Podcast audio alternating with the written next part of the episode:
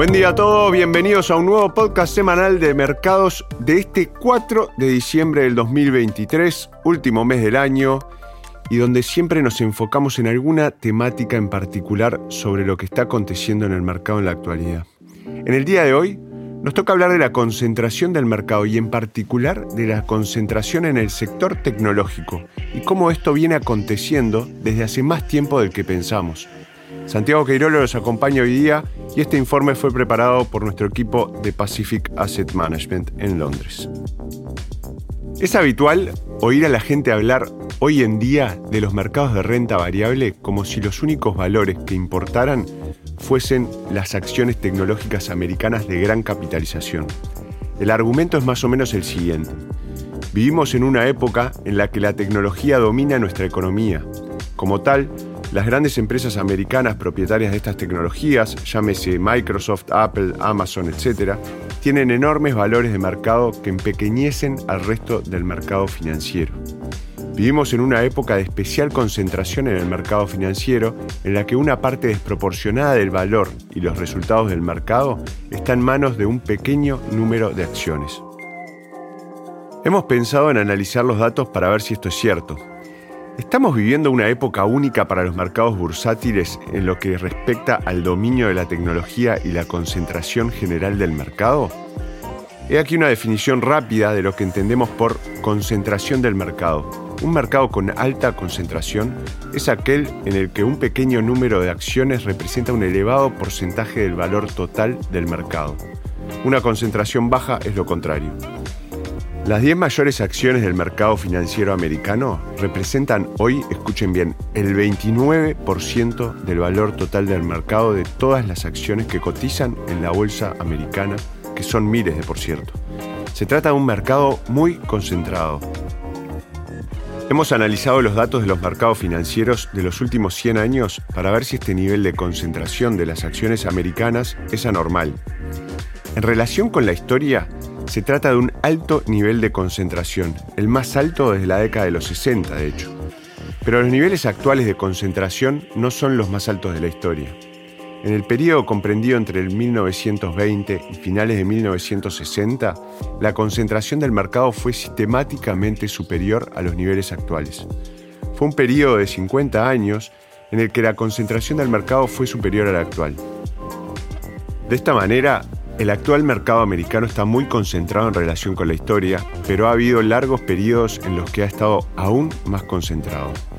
Si profundizamos un poco más y observamos las empresas que ocuparon los 10 primeros puestos en ciclos anteriores de concentración del mercado, encontramos que en el año 1960, 7 de los 10 primeros valores, o sea, las 10 primeras acciones, eran ATT en comunicaciones, General Motors en todo lo que es la industria automotriz, DuPont y Union Carbide, ambas empresas químicas, Kodak, fotografía, IBM, el sector informático, y General Electric en bienes industriales y de consumo.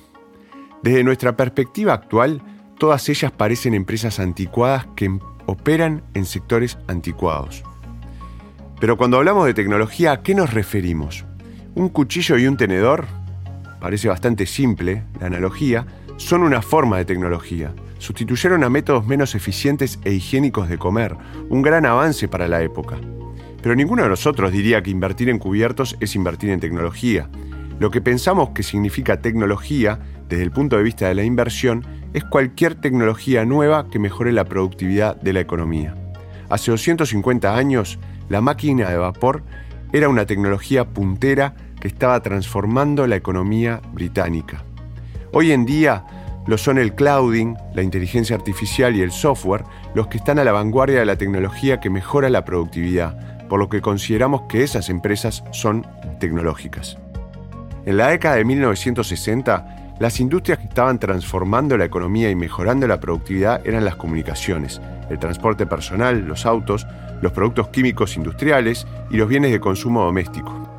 Los avances realizados en estas industrias entre los años 40 y 70 impulsaron una de las mayores mejoras en el nivel de vida relativo de los ciudadanos de Europa Occidental y América jamás vistas. Por ello, desde la óptica de un inversor en 1960, estas industrias eran tecnológicas. Según esta definición, Siete de las diez mayores empresas americanas cotizadas en bolsa eran tecnológicas en 1960 y los diez valores más importantes representaban el 31% del monto total de las acciones americanas. De las diez principales acciones de Estados Unidos en la actualidad, siete de cada diez son tecnológicas. Las 10 primeras representan el 29% del valor de las acciones americanas. En definitiva, y es lo que concluimos, la realidad es que los mercados actuales no son tan diferentes como los del pasado. Santiago Queirolo los acompañó hoy día y esperamos les haya resultado interesante el nuevo podcast sobre la concentración actual en el mercado y su reflejo con la historia. Recuerden seguirnos en Spotify o en Apple y nos volvemos a encontrar la semana que viene. Muchas gracias. Las opiniones expresadas en este podcast pertenecen al autor en la fecha de publicación y no necesariamente a Dominion Fund Management Limited. El contenido de este podcast no pretende ser un asesoramiento de inversión y no se actualizará después de su publicación. Las imágenes, videos, citas bibliográficas y cualquier otro material de este tipo que pueda estar sujeto a derechos de autor se reproducen total o parcialmente en este artículo sobre la base del uso legítimo que se aplica a la información periodística y al comentario periodístico de los acontecimientos.